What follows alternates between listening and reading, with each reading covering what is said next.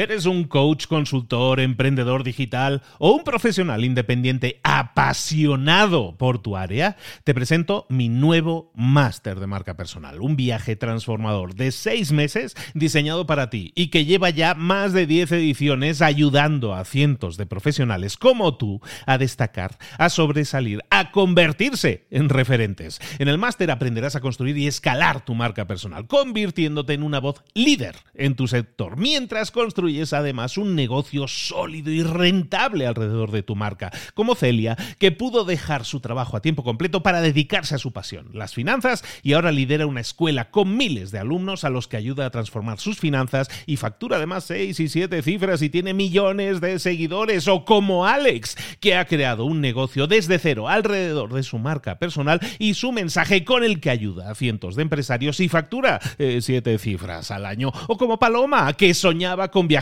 por el mundo y que ahora vive como nómada digital con cientos de miles de seguidores y más de 17.000 alumnos. Gracias al máster, su sueño pasó de ser una idea a una realidad rentable y reconocida. Este es el momento de que tú también dejes tu huella, de influir y de vivir por fin de tu pasión. Visita librosparaemprendedores.net barra marca y descubre muchas más historias de éxito de gente que confió en nuestro método. En junio comenzamos además la nueva generación y añadimos más novedades, más servicios y más soporte que nunca. Únete a la élite de profesionales que ya están cambiando sus vidas. ¿Estás listo? ¿Estás lista para desarrollar tu marca personal y ser nuestra próxima historia de éxito? Pues visita librosparaemprendedores.net barra marca y comencemos. Quizás estés pensando en reinventarte, pero le empiezas a dar vueltas a la idea y dices, eh, ¿y qué hago? no sé qué es lo que me apasiona. ¿Cómo puedo encontrar mi pasión? Pregunta del millón. Vamos a intentar darle respuesta. ¡Comenzamos! Hola reinventores, bienvenidos a Reinvéntate, el podcast de tu transformación profesional y también tu transformación personal. Soy Luis Ramos. En cada episodio te voy a intentar ayudar a desafiar tus creencias, a cuestionar, eh, probablemente a cuestionarte, a aprender a desatascarte, sobre todo a reinventarte. Entiende una cosa, si hay algo constante en tu vida, es el cambio, es inevitable. Así que si quieres crecer, si quieres llegar a más, tienes que estar en constante cambio, adaptándote. Tienes que estar en constante reinvención. Y tienes problemas, tienes dudas, tienes bloqueos, tienes preguntas que necesitan respuesta. Y aquí en este podcast las vas a tener. Vamos directamente a las preguntas principales que, que, están ahí pululando en tu mente, que le das muchas vueltas, que te quitan el sueño, que dices es que quiero dar pasos, pero no sé cómo hacer determinada cosa. Esas preguntas son las que respondemos aquí. Además, intentamos darte estrategias, ideas, sobre todo inspiración, para que puedas llevar tu vida a ese famoso siguiente nivel. Si estás listo para dejar tu huella, si estás lista para dejar tu huella, para reinventar tu camino, este es el podcast para ti. ¡Comenzamos!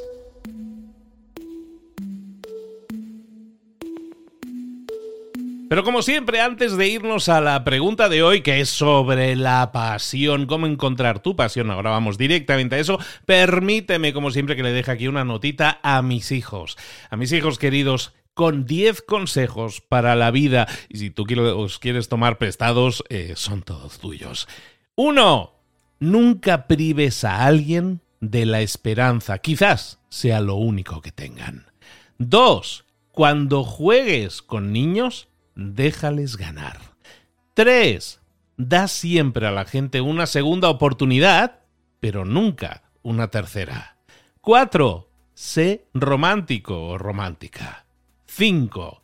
Conviértete en la persona más entusiasta y más positiva que conozcas. 6.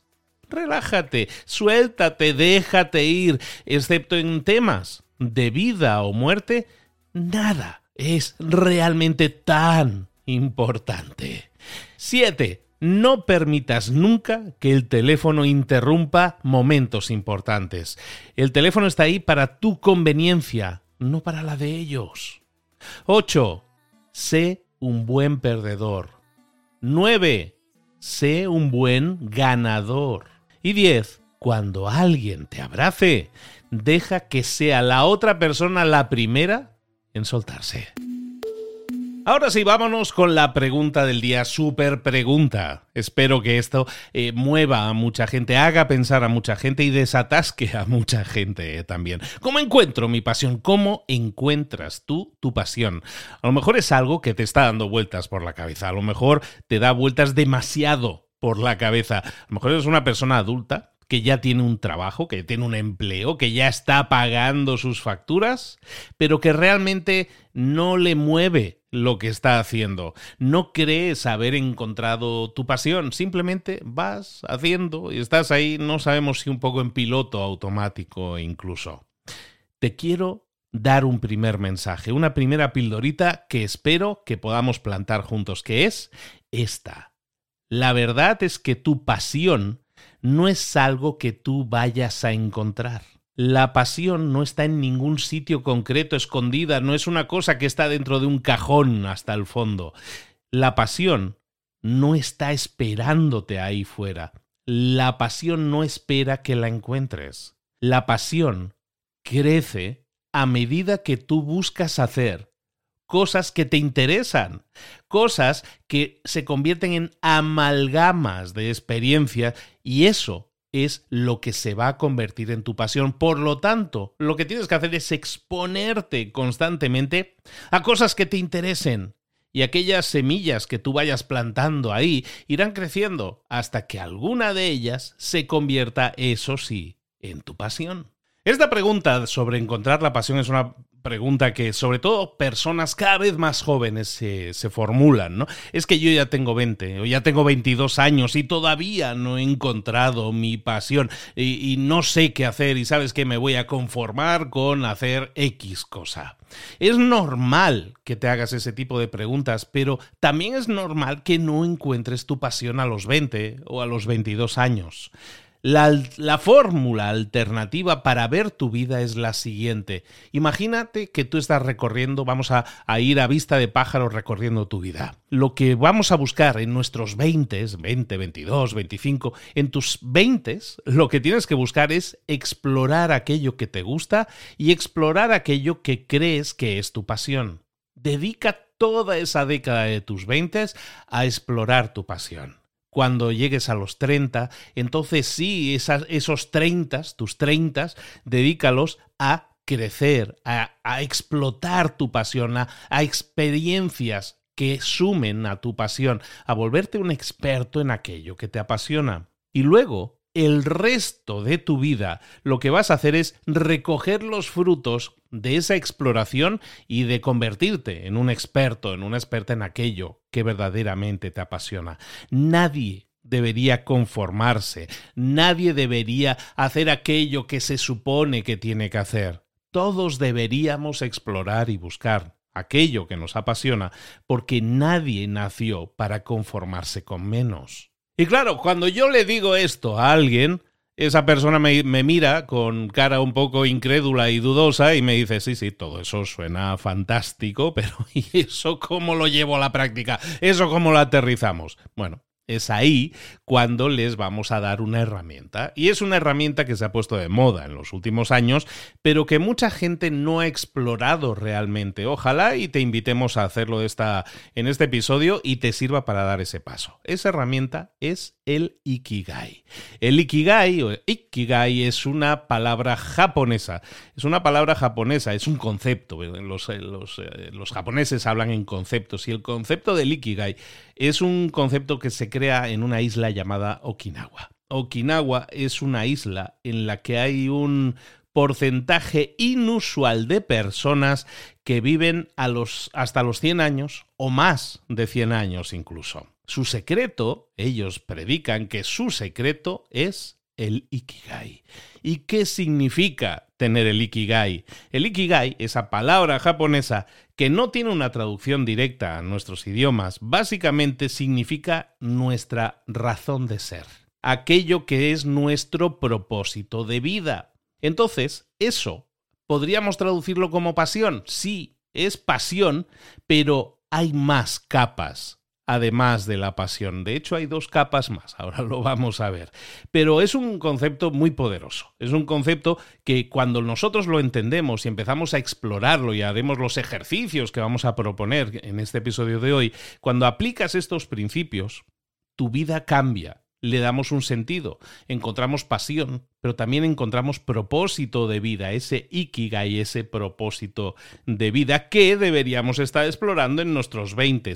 Que tú no tienes 20 años, que estás en tus 30, en tus 40 o incluso más allá, está bien nunca es tarde. Yo alguna vez os he hablado de que yo he encontrado mi pasión y mi propósito de vida haciendo lo que estoy haciendo ahora. Lo que tú estás escuchando ahora es parte de mi propósito de vida. Y eso yo lo he encontrado, lo he comenzado a explorar a mis 40 tardíos. Empecé a hacer podcast con 46, 47 años. Entonces, Nunca es tarde. Nunca es tarde, te lo dice alguien por, por experiencia directa.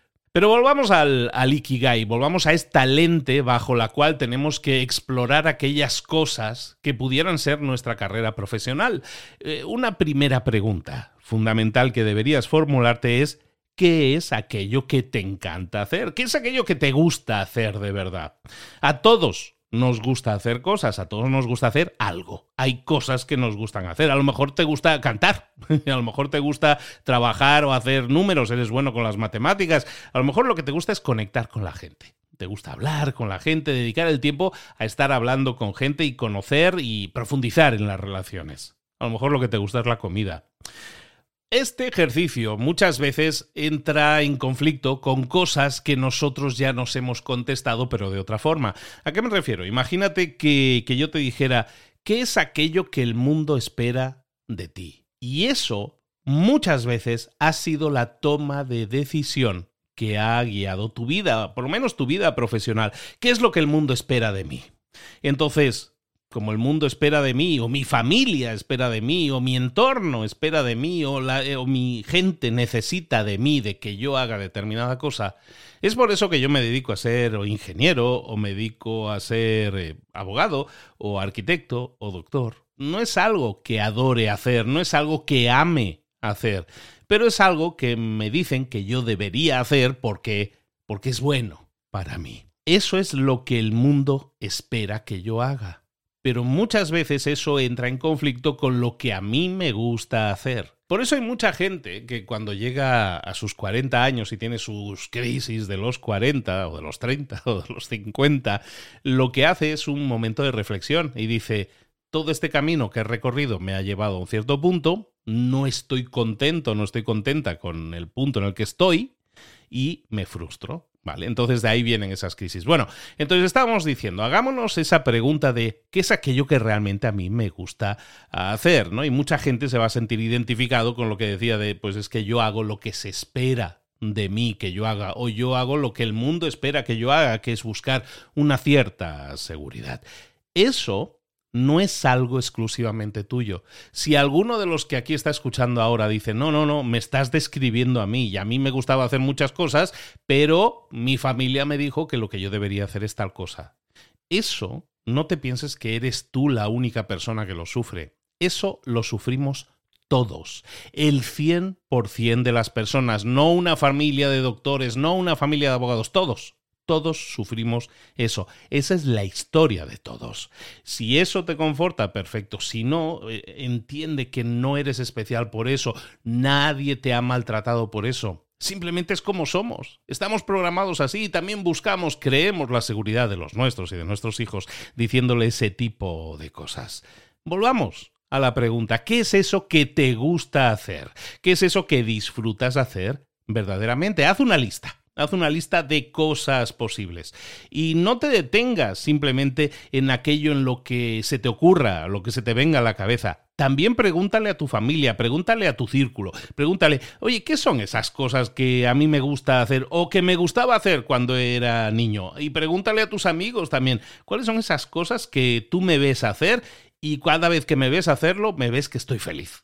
Pregúntaselo a la gente que te conoce, que te ve desde fuera, que te ve realmente disfrutando y apasionado por lo que haces. Pregúntale a tus compañeros de trabajo cuáles son esas cosas que me hacen saltar de alegría cada vez que puedo hacerlas o puedo comenzar a hacer ese tipo de cosas. Investiga, pregunta, pregúntales, pregúntate y haz una lista lo más larga que puedas. Si haces una lista de una cosa, no estamos haciendo el ejercicio bien. Tienes muchas cosas, muchas cosas que te gustan. Y en alguna de esas cosas, ahí escondido en esa lista, a lo mejor no tan escondido, está tu Ikigai, está esa pasión. Y recuerda, estamos buscando la pasión. Ahora bien, puede que solo encuentres cosas que te gusten, que te apasionen, pero recuerda, para que sean Ikigai, para que sean aquella cosa que te debe mover en la vida, no tiene que cumplir solo esto. Esta es una cuarta parte de la receta. Tiene que cumplir las cuatro partes de la receta. Luego te voy a dar un montón de ejemplos para que puedas ver más o menos de, de qué es lo que estoy hablando. La segunda parte de la receta es precisamente que nos hagamos una nueva pregunta y es que de todas esas cosas que me gusta, que amo, eh, probablemente no en todas yo sea especialmente bueno. A lo mejor me gusta cantar, pero a lo mejor, y, el mundo está agradecido por ello, a lo mejor solo canto en la ducha porque no es bueno que nadie más me escuche. Entonces, aunque sea una cosa que me encanta hacer, eh, lo que hago es dedicarme a cantar karaoke en mi casa nada más. No quiere decir que sea bueno en ello. Me gusta, pero no soy bueno en ello.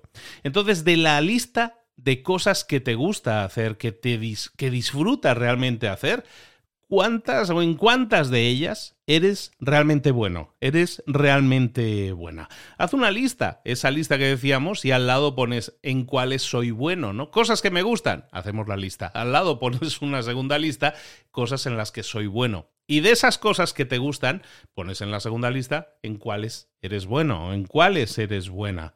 Estamos profundizando en esas respuestas, pero lo que tú estás respondiendo ahí no deja de ser algo subjetivo. Por lo tanto, también sería interesante que preguntes a la gente de tu alrededor eh, sobre la lista de cosas en las que realmente eres buena o potencialmente bueno, potencialmente buena, porque a lo mejor hay cosas en las que te gustan, disfrutas, estás aprendiendo y el potencial es que si sigues aprendiendo al ritmo y sigues echando las mismas ganas, pues vas a ser muy bueno en muy poco tiempo. Entonces hay una serie de cosas que nos gustan y una serie de cosas en las que soy bueno. ¿Eso es tu Ikigai? Mm, sí y no. Lo que sí hemos encontrado ahora mismo, simplemente con estas dos preguntas, es aquello que vamos a llamar tu pasión. La respuesta a la pregunta del episodio de hoy, ¿cómo puedes encontrar tu pasión? Es encontrarla con estas dos preguntas. Aquello que te gusta y aquello en lo que eres bueno. Eso es tu pasión. ¿Por qué? Porque cuando haces algo que te gusta y además eres bueno en ello, pues te estás generando resultados y eso genera impacto. Entonces, por eso eres bueno y por eso te apasiona hacerlo. Pero eso, recuerda, tampoco es tu Ikigai. Tu Ikigai tiene cuatro partes. Hemos encontrado dos de ellas, pero todavía nos falta la otra mitad del camino. ¿Seguimos? Recordemos que la definición del Ikigai sería algo así como tu verdadero propósito de vida. Y tu propósito de vida no es tu pasión. Recuerda que tu pasión es incompleta si no somos capaces de definir ese propósito de vida. Nos faltan dos elementos, dos preguntas que nos debemos hacer. Pregunta número tres hay algo, o es algo, mejor dicho, es algo que el mundo necesite, sí o no. Recuerda, tenemos una lista de cosas que adoro hacer, que, me, que amo hacer, que me gustan. De esa lista he buscado aquellas en las que soy bueno. Y de esa segunda lista, el siguiente filtro es preguntarme, ¿esta lista de cosas son cosas que el mundo necesita? ¿Que el mundo realmente se beneficiaría de que alguien las hiciera? Si tú tienes algo que te gusta, si tienes algo que además eres bueno en ello y eso genera un impacto en el mundo, eso es bueno, porque eso está ayudando, es una tercera capa que hace que tu ikigai, tu propósito de vida, esté cada vez más cerca. Necesitas hacer cosas que sean importantes, que generen un impacto. Y ese impacto no es un impacto en tu cartera, no es un impacto en tu cuenta corriente, es un impacto en los demás.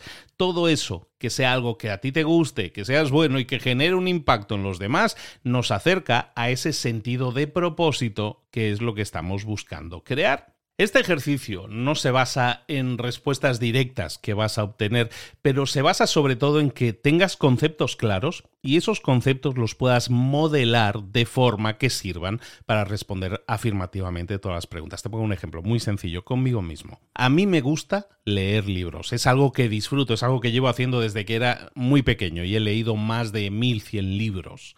Entonces, a mí me gusta leer libros. Yo lo pondría leer libros en mi lista de cosas que me gusta hacer. ¿Soy bueno en ello? Realmente podríamos decir que soy bueno, tengo un sentido de pensamiento crítico cuando leo un libro, entonces sí me considero que soy bueno en ello.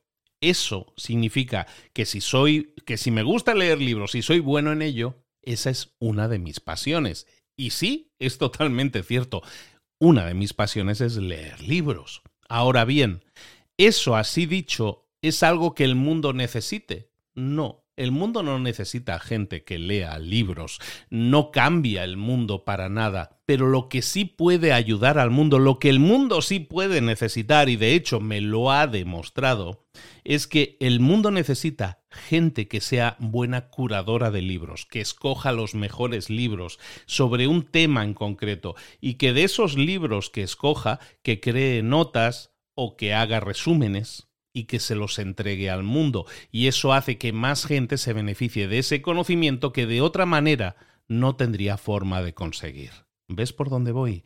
Hay cosas que te pueden gustar, en las que puedes ser bueno, y lo que tenemos que hacer es darle la vuelta a eso para que desde el otro lado del espejo no sea algo que me describa a mí, sino que sea una tarea, algo que tú haces que beneficie al mundo. Claro que tienes habilidades. Leer, hacer buenos resúmenes es mi habilidad, pero eso beneficia al mundo solo si lo pongo al servicio de los demás. Esa es la tercera capa. ¿Tiene sentido para ti? Ojalá y así sea. Una vez tengamos estas preguntas claras, nos falta una última capa, una última pregunta. Y esta parte, esta última parte, este último ingrediente, es el más fácil de todos. Y el más fácil de todos, aunque para muchos se, puede, se rían así como medio con sonrisilla diciendo, sí, sí, el más fácil es el más difícil, es ¿esto genera dinero? Es decir, ¿alguien pagaría por ello? ¿Es esto realmente algo en lo que yo pueda basar un negocio? ¿Vale? ¿Puede generar ingresos? Sí o no. ¿Y por qué digo que es el más fácil, que es el más sencillo?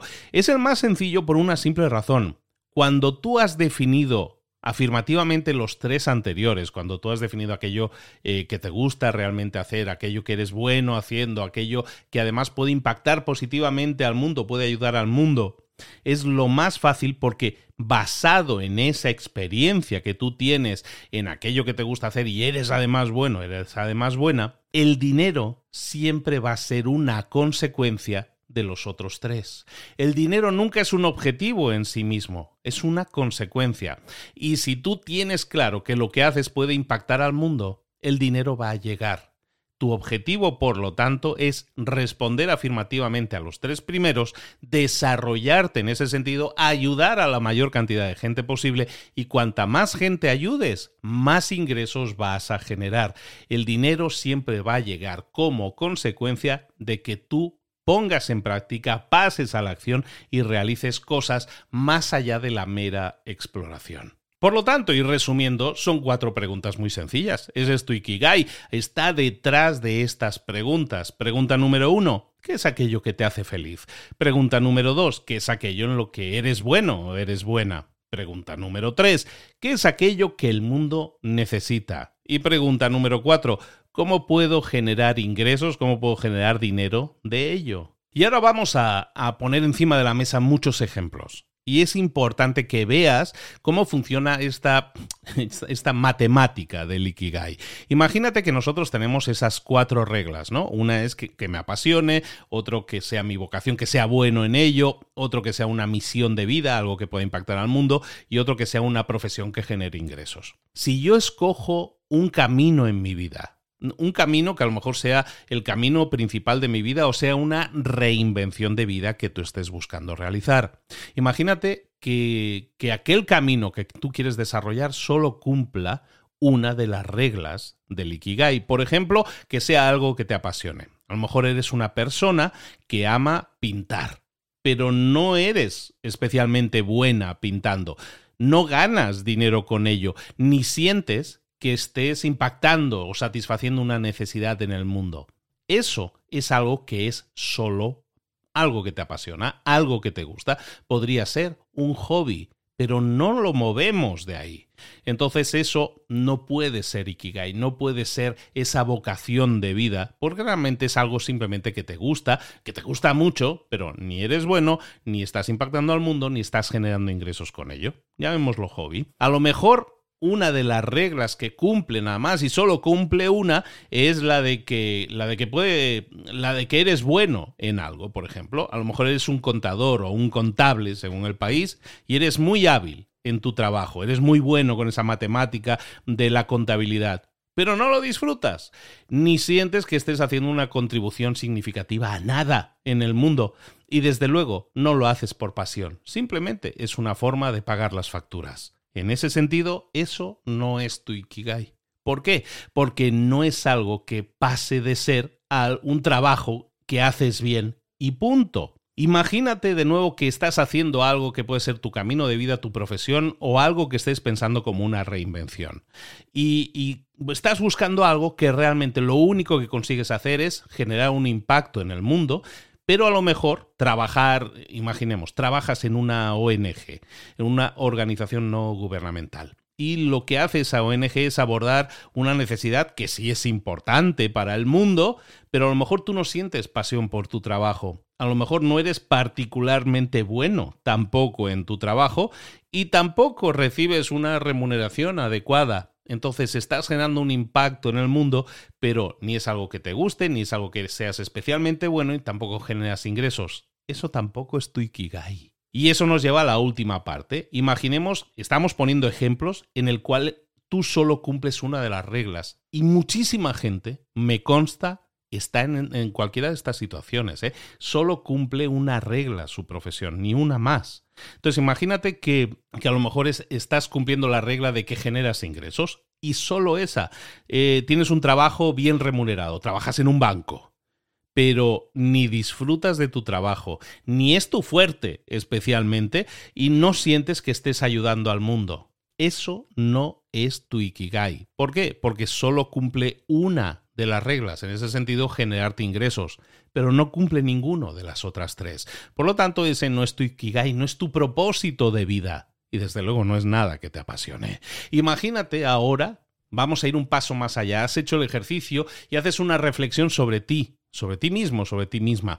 Y dices, ¿sabes qué? La profesión que tengo cumple dos reglas del ikigai a lo mejor la pasión y, la vocación, ¿no? Es aquello en lo que me gusta y soy bueno, además, ¿no?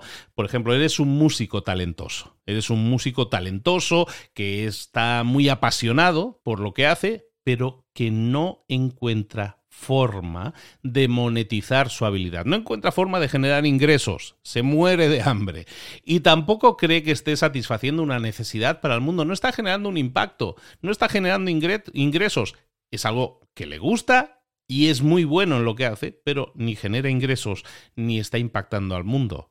Eso tampoco es Ikigai.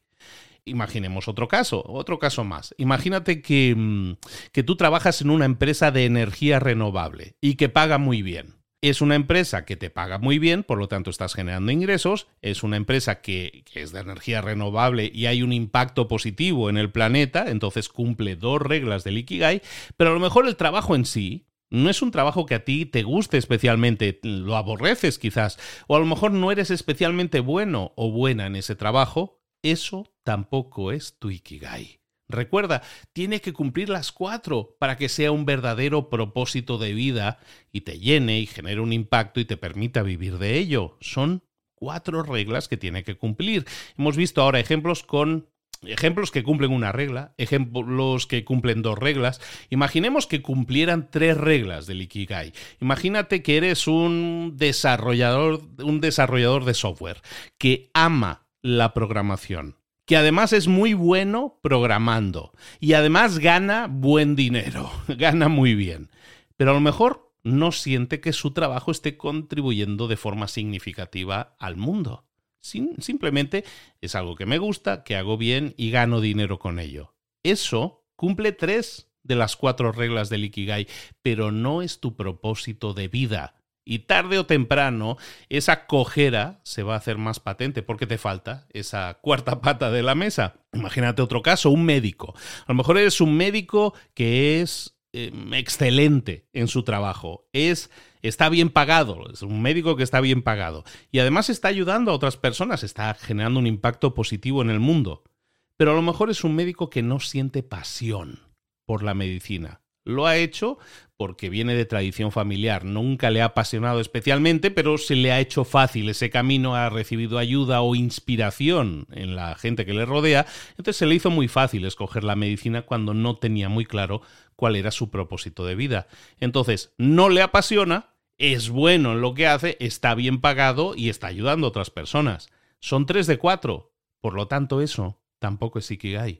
Eso tampoco es tu propósito de vida. Y eso nos lleva al último punto. ¿Qué pasa? ¿Qué sucede cuando cumple las cuatro reglas del Ikigai? Pues un ejemplo pudiera ser, pues yo qué sé, un profesor de arte. Un profesor de arte le encanta enseñar. Es muy bueno en lo que hace. Es inspirador además para sus alumnos y se siente además muy bien pagado para lo que hace y además siente que está contribuyendo a un bienestar cultural y que está educando y cultivando a personas en el mundo para que amen mucho más aquello que él también ama. Para esa persona es algo que le apasiona, es algo en lo que es bueno, es algo en lo que está bien pagado, él considera que está bien pagado y además considera que está generando un impacto. Esa persona se va a considerar plena, va a considerar que su propósito de vida está cumplido. Aunque sea un profesor, aunque sea un educador, no tiene que ver la cantidad de dinero que ganas, tiene que ver que tu ikigai esté equilibrado. Otro ejemplo, imagínate que eres un investigador médico, un investigador que además de sentir gran pasión por la ciencia, eres muy competente, en lo que haces, en tu área. Además, trabajas en proyectos que tienen un gran impacto en la salud mundial. Y además, estás bien pagado. Eso es Ikigai. Eso es algo por lo que vale la pena despertarse todos los días. ¿Por qué? Porque te gusta, porque eres bueno en ello, porque además te estás bien pagado y eso te permite tener buena calidad de vida y concentrarte en seguir impactando al mundo, porque ya lo estás haciendo y quieres seguir haciéndolo. Eso es Ikigai es buscar el equilibrio entre las cuatro patas. No se trata de ser bueno, más bueno en una o soy muy bueno porque genero muchos ingresos. No, no, es buscar el equilibrio de esas cuatro patas, de estos cuatro indicios que nos van a decir si estoy haciendo algo que me gusta, que soy bueno en ello, que estoy impactando al mundo y estoy generando ingresos también con ello. Eso es tu Ikigai. Entonces, a la pregunta de, oye, ¿y cómo encuentro mi pasión? Que sepas que tu pasión está detrás de dos preguntas, que es aquello que te gusta y aquello en lo que eres bueno. Eso es tu pasión. Pero recuerda, si quieres ir un paso más allá, y a lo mejor deberías hacerlo porque a lo mejor todo esto que te he planteado son cosas que no te habías planteado, que no eran tan importantes en la ecuación. Te las pongo encima de la mesa. No dos preguntas, sino cuatro. Esas cuatro preguntas que si las respondes, si eres capaz de decodificar esto, y esto no es algo, repito, que se haga en una tarde, sino se hace sumando experiencias, muchas veces de décadas. Dedica tus veintes, repetimos, a buscar, explorar aquellas cosas que te gustan y en las que puedes llegar a ser bueno. Y también respóndete a esas segundas dos, esas últimas dos preguntas en las cuales lo que estamos haciendo es si vemos si generamos un impacto y también vemos si podemos generar ingresos con ello. Eso te va a dar una respuesta mucho más completa a eso de cómo encontrar tu pasión e ir un paso más allá y responderte cómo encuentro mi propósito de vida. Lo dejamos aquí, espero que te haya servido, espero que te haya inspirado, espero que lo pongas en práctica y me encantaría que nos etiquetaras en Instagram o donde sea, en Twitter, donde tú quieras. Y nos dijeras, ¿sabes qué he hecho esto del Ikigai? Me has, hecho, me has dado que pensar, ¿eh? no lo había visto de esta manera. Toda persona que esté buscando su reinvención debe hacer este tipo de ejercicios, este tipo de preguntas deben ser respondidas porque si no, no hay reinvención posible. A lo mejor lo que haces es pasar de algo incompleto, algo que cumple una o dos de las reglas de tu Ikigai, pero lo que haces es cambiar a otro trabajo o a otra carrera profesional que cumple otras dos diferentes. Aprovecha que vas a dar ese salto, vas a hacer ese cambio, vas a hacer esa reinvención y busca que cumpla esas cuatro patas, esas cuatro reglas del Ikigai. Bueno, lo vamos a dejar aquí como te decíamos. Recuerda, si te apuntas a la newsletter de libros para emprendedores, vas a recibir todas las semanas mails con resúmenes de todo esto que estamos hablando aquí. Además, te invito por cierto, te das de alta en la newsletter en librosparaemprendedores.net. Ahí al principio ya te puedes dar de alta. Librosparaemprendedores.net. Pero además quiero invitarte a que hagas un test de reinvención profesional. Porque he estado trabajando duramente, además, te lo tengo que decir, en crear un test que realmente te sirva para explorar realmente tu posible reinvención profesional. ¿Estás preparado? ¿Estás preparada para reinventarte? ¿O hay algo que te falta? Hay un test detallado, lo vas a realizar, las preguntas las respondes en un par de minutos, par o tres de minutos, pero te da una respuesta muy detallada totalmente personalizada, totalmente customizada a tus necesidades de en qué punto estás y si estás en el camino a poder reinventarte. ¿Dónde está este test? Que es gratis, por cierto, lo tienes en librosparaemprendedores.net barra test. Librosparaemprendedores.net barra test. Bueno, no dirás que no te estoy dando herramientas para tu próxima, futura o actual reinvención y para hacerlo con garantías perdiéndole el miedo, perdiendo un poco del vértigo que sabemos que nos da reinventarte. Soy Luis Ramos, nos vemos en un próximo episodio, te espero por aquí de nuevo en Reinvéntate, el podcast de Luis Ramos en el cual busco apoyarte en tu desarrollo, en tu incremento de la felicidad personal y profesional. Nos vemos muy pronto, besos y abrazos, hasta luego.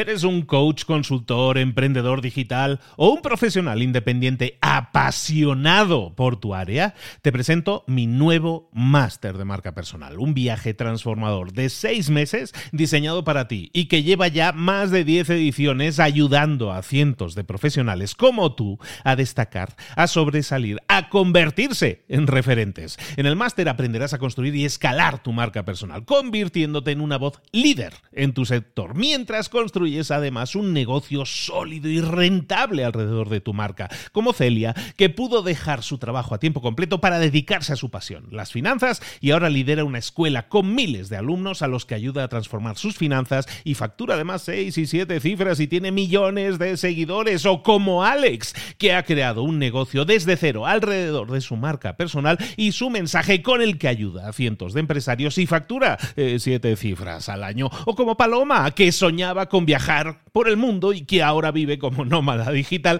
con cientos de miles de seguidores y más de 17.000 alumnos. Gracias al máster, su sueño pasó de ser una idea a una realidad rentable y reconocida. Este es el momento de que tú también dejes tu huella, de influir y de vivir por fin de tu pasión. Visita librosparaemprendedores.net barra marca y descubre muchas más historias de éxito de gente que confió en nuestro método. En junio comenzamos además la nueva generación y añadimos más novedades, más servicios y más soporte que nunca. Únete a la élite de profesionales que ya están cambiando sus vidas. ¿Estás listo? ¿Estás lista para desarrollar tu marca personal y ser nuestra próxima historia de éxito? Pues visita librosparaemprendedores.net barra marca y comencemos.